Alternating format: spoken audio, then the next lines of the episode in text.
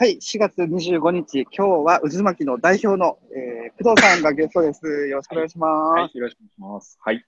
はい、工藤さん、あの、たまたま僕、あの、コンさんと昨日も3回目の収録したんですけども、はいあの、コンさんはもともと仲良しで、いろいろ、あの、黙々会とかしてたりとかしてて、でそれとは別に、あの、アサンタさんも、あの、僕がドリコムの内定者だった時に、あの、内定者同士だった、なんか、一期、ドリコム上場時の、あの、一期生みたいな感じで、すごい共通の知り合いが多くて、はい。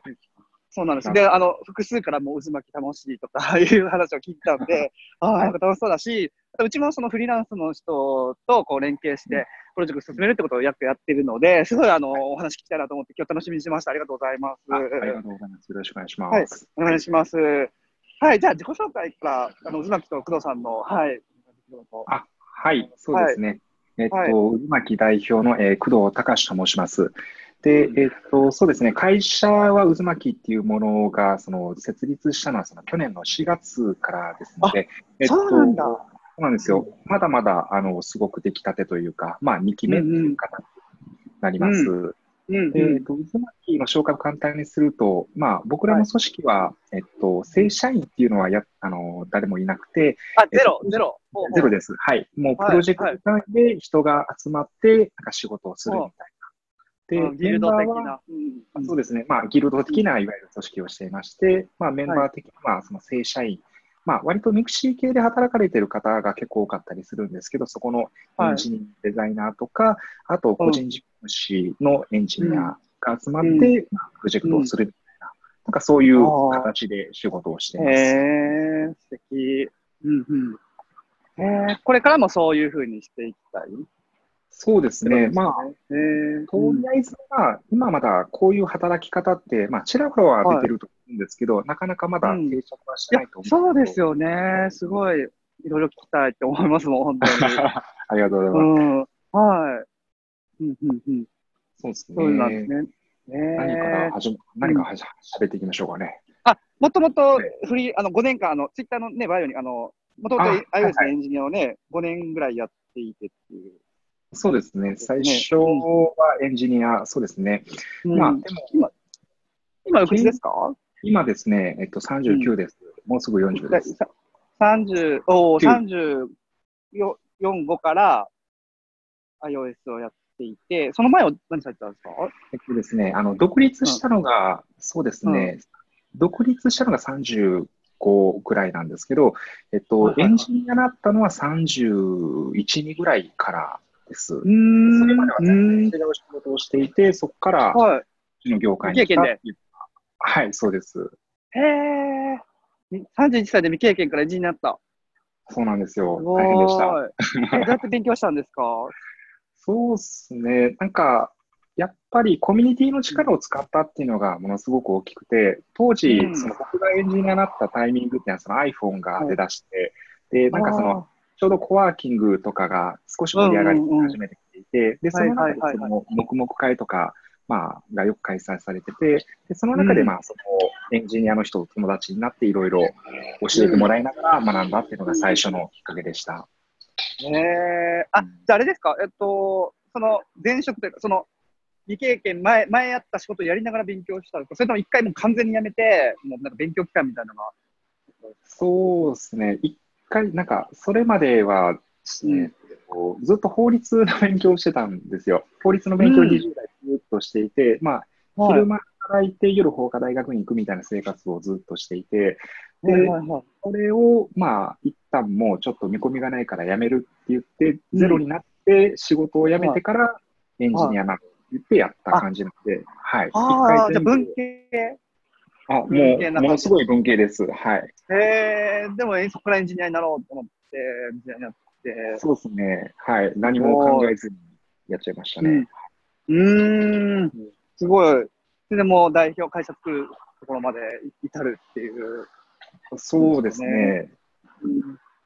まで、あの、うん。僕あ、はいはいはい。どうぞうんあ、どうぞどうぞ。あ、そうですね。今日はあの、すごい聞きたいこと盛りだくさんなので、ちょっとガンガンいっちゃいますけど、ツイッター、ツイッターに書いてますよね。あの、読み上げますけども、はいはい。はい、えっ、と、仕事の取り方がすでに渦巻きメンバーに複数出し、もう、もう動いてるんですね。いろんなプロジェクトが渦巻きで回ってて、で、どうお金を分配するかとか、そうですね。そううん。そう、まあ、ここはなんか僕がまあうん。起業した一つのきっかけとかでもあるんですけど、割うんうん。とこのエンジニアで SES でまあ自分もまあ行ったことはあったりするんですけど、割とそうん。の発注元がいくらもらっ、うん。あの、その派遣先というか、そういう会社に払ってて自分に分配されるかとか、なんかお金の話って割とブラックボックスだなと思っていて、なんはい。かそのあたりは自分はなんか、うん。なんかフェアな感じがしなくて嫌だったんですね。うん。なので、渦巻きで今やってるプロジェクトでは、うん。その、うん。まあ、おまあ、大手の企業さんからなんかこんくらいでできませんかとか、まあ、お金の話があって、まあ、うんプロジェクトを作るんですけど、まあ、そうの、んちゃんとクライアントからいただいたお金であるとか、どう分配するのかっていうものを、うんうん。そのまあ、全部透明にして、あの、まあ、えー明確化してするっていうのはえーやってる感じですかね。はああ、ちょっとうちの話してもいいですか？それすごい面白い。はいあの、うち、原価給与型受託開発っていうのをやっていて、あの、時間で全部請求してるんですよ。1時間働いたら1時間分のお金を請求してるんですけど、い。はいあのはい、げ原価を共有してるんですね。だからフリーランスで再委託するときに、フリーランスの原価をエンドクライアントにこ開示してて、えでえ、それの1.5倍請求させてくださいってやってるんですよ。ああ、なるほど。全部見えるんですよ。全部。だもういくら払ってるかも全部分かってるんです。あ、この人いくらもらってるんって分かってて、うちうんうんも、うんあの、1. あの50%載せますよってやってて、それをもう3、うん、3、4年やってますね。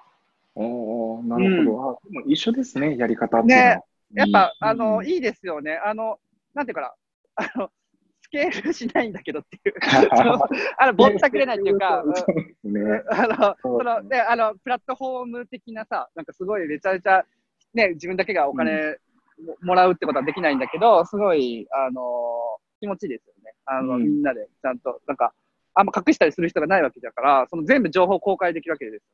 それってその、スピード、ドも出るじゃないですか。あ、あうんう、んのちゃん全部開示されてるから、それなんか変な、うんなんかこう、なんていうかな、その、こうかな、ああかなって。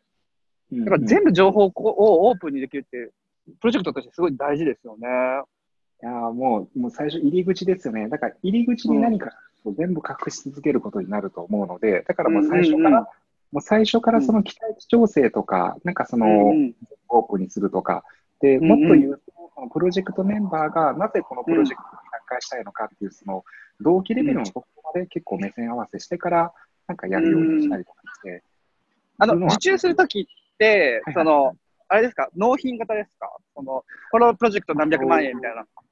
えっとですね、えー結うん構、えー2パターンありますね。で、2ねパターンあるっていうのは、やっぱりその請負のものもあるんですけど、やっぱりそれすると、どんどん辛くなっていくことが多いので、そうですよね。貸し担保責任が発生して、大変。うんあんまり受けたくない。で。で、でもう一個が月額？うんうんうん。そうですね。で月額で、まあ、まあ、法的に言ったらその準委任という形だと思うんですけど、僕らが今受けてる仕事のほとんどはもう全部準委任させてもらってるんです。で、はい。お客さんによったらば、その予算が限られてる、でも社会的に意味があって面白そうとか、うん。どうするのかっていうのは一つ工夫をしてまして、例えばその、まあ、プロジェクトを我々その結構ゼロベースから受けることも多くて、まあ、企画であるとか、要件提示のところからやるんですけど、でその結局見積もれるレベルにあるなるところまでは全部コンサルになっちゃうんですよね。月額コンいくらサルとして。あ、そうですね。で、そのコンサルをしていって、その仕様が確定して、まあ、見積もれるレベルになったときには、まあ、請負いですることもあるっていう。あるし、ないこともある。その月額で作り続けるある。ほ星みたいにね。えーアジャイルでどんどんあのグロスハックしていくみたいなのもあるしっていう。そうです、そうです。はい。ああ、改善していく。えー、なるほど。あーその、じゃあ、じゃあ例えば、じゃあコンサルで、月50万入ってくるとするじゃないですか。はいそじゃあ、そのそコンサルするのって、2人でやったり、1人だったらまあ分かりやすいと思うんですけど、ええ2人とか3人でやるときっていうのはもう、それはそのメンバーで決めるんですか？それともなんかルールがあるんですか？ああ、その分配、お金の分配とかですかね。分配、そう。うん。まあ、あの、なんか厳密に時給で計算しちゃうと、なんかちょっとギスギスしてしまうところがあるので、なんかうん。最初に逆に、その、うん。例えば、50万だったら50万、そのうち、まあ、法人としての利益はこんだけいただくっていう前提でまずうん伝えた中で、その、うん。ああその、えっと、その残りの金額について割合決めていきましょうみたいな。で、その割合の中での責任でやっていきましょうみたいな。まあ、そのあたりの、ちょっとまあ、うん。そういう意味では厳格な決め方ではないんですけど、うん。そういう分配の仕方はしてたりします。まあもちろんケースバイケースなんなんで、うん。例えばお客さんにその一人月いくらってもらえてるときには、そこでそのお金をきちんと分配するとか、まああるんですけど、僕で、うち、僕は週1だから0.2人月もらうねとか、分もらう。そうですねその、10分の2もらうとか、そうですよね。なるほど。へえ。うんで、その工藤、工藤さんはその今、まあ複数プロジェクトが走ってると思うんですけど、はい。そこに全部に入ってるんですか？えーっそのと、はいうん。全部には入って、全く関あほとんど関全く与しない。うん。ほとんど関与しないのも何個もあるのと、へーでも、ただ、やっぱりちょっとは顔出してますね。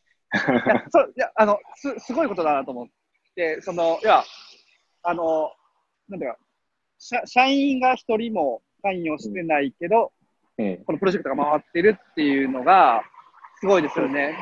えなんかそこ結構うちの、その、昔はそういうのなかったんですよ。やっぱ納期があるから、はいはいあの、最終的には、やっぱり採択ってしてるんだけど、あの、ええ最終的にはなんか正社員が、こう、なんか、まあ、新入じゃないですけど、なんかこう、ゲストがするっていう体制で、その信頼を得てたんですよね。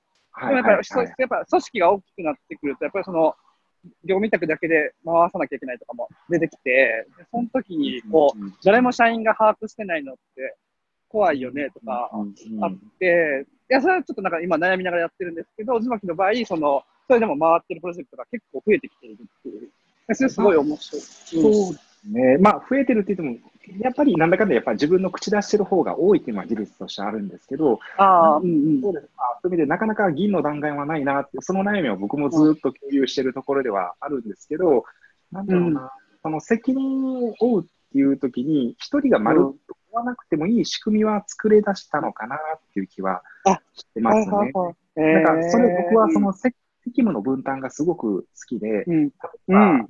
去年とかもあるアプリをまるっと作るっていうふうになったときに、うん。えっと、私と、まあ、それこそ浅野さんが一緒にディレクターを2人体制でやったんですよね。うんで、その時に僕は技術に関してのそのディレクションの責任は負うけど、そのデザインに関してのディレクションの責任は全く負わないというか、うん負えませんっていうところ。を明確化した。うん明確化するみたいな、そういうのでやってますし、今ある大きなちょうどコンスタントやってるんですけど、まあ、それアプリなんですね。で、そのアプリ側のクライアントが僕は全部見れるのでできるけど、うん。例えばうん API 周りとかそのサーバー関係のサーバーマね。調整はもう完全に彼に一任してコンさん。うん。なんかそういう先ので分けることで、全く、まあ、プロパー的な人が関与しないプロジェクトは、難しさは持ってるんですけど、回すっていう意味ではやりやすさっていうのは、まあ、リスク分担じゃないですけど、まあ、あ分けることでやりやすさはできますかね。それはすごいありますね。うちももちろん、あの、うちエンジニアばっかりなんですよ。で、デザイナーがゼロなんですよ。あの、正社員の中では。で、あはいはいデザイナー、あ、そうですね。デザイナーは完全に外注なんですよね。で、うんだからデザイン見れる人中にいないから、そこは、うんあの、うん、採択しているデザイナーさんが、まあ、責任というか、見てもらうっていうのを、だからやっぱ、やっぱ一緒ですよね。すごい。こう、そうですね。ね、うん型、型、あ形あり、型ってありますよね。えー、うんなんかすごい、いや、ちょっといっぱい聞きたいことがあるんですけど、あの、え、だって、えっとね、バックオフィスってどうしてるんですか？その、こう、受けて、で、また入金してみたいなのを、その、工藤さんが自分でやってる。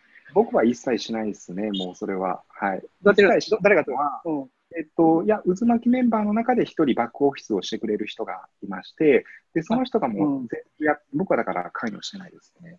あ、でもフリーランスの人からがやってる。そう、まあ、フリーランスっていうか、まあ、その方は、えっと、専業主婦の、まあ、デザイナーなんですけど、あ、まあそうやって分担してやってる。そうですね、僕と小さい頃からの幼馴染の子だったりするので、まあ、お互いのその、なんだろう、信頼関係はもうずっと持ってるんで、安心しておうん金をうん。ってるっていうのと、あと、あ、これだけ言うあのお伝えするとね、やっぱり、うん。えっうん。とバックオフィスを自動化できたのは、いい税理士と知り合えたっていうのが大きいんですよね。おー。ここはね、すごく話うんえっとですね、あある、えっと、高俊治会計事務所っていう、まあ、まあ、個人の先生なんですけど、その先生は、フリーって会計ソフトあるじゃないですか。それはい。のスペシャリストの、えっと、先生で、その、うん。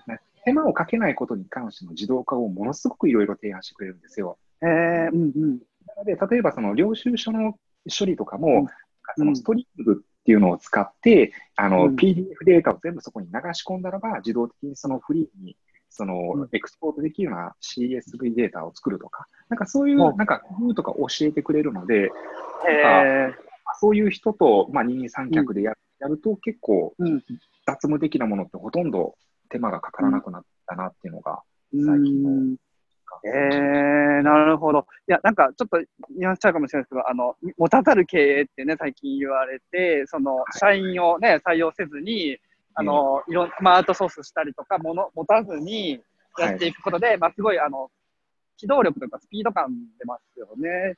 それをね、あの、じね、実現するためには、いや今までのやり方だと、今までだったらもうやっぱりその正社員やったってバックオフィスして、担ね、担もう担当の人をね、正社員で採用してとかなってたんだけど、そうじゃなくて、あのやっぱそういう新しい働き方には新しい工夫の仕方があって、それを体現していってるっていうことなんですそうですね。ね。もう契約周りもクラ,、クラウドサインとか使うことで、そのもう処理が楽だし、まあ、いあの、ね認識がかからないとか、割とそういうバックオフィス系は楽になってきてる時代ですよね。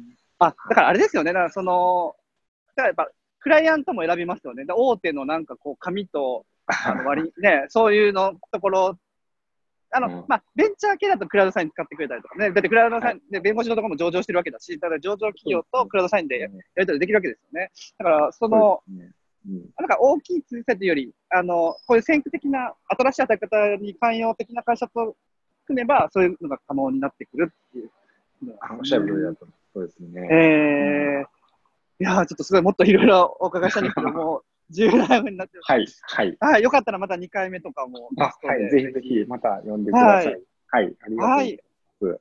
はい、えっと、渦巻きのあの工藤さんでした。ありがとうございました。はい、はありがとうございました。ーい。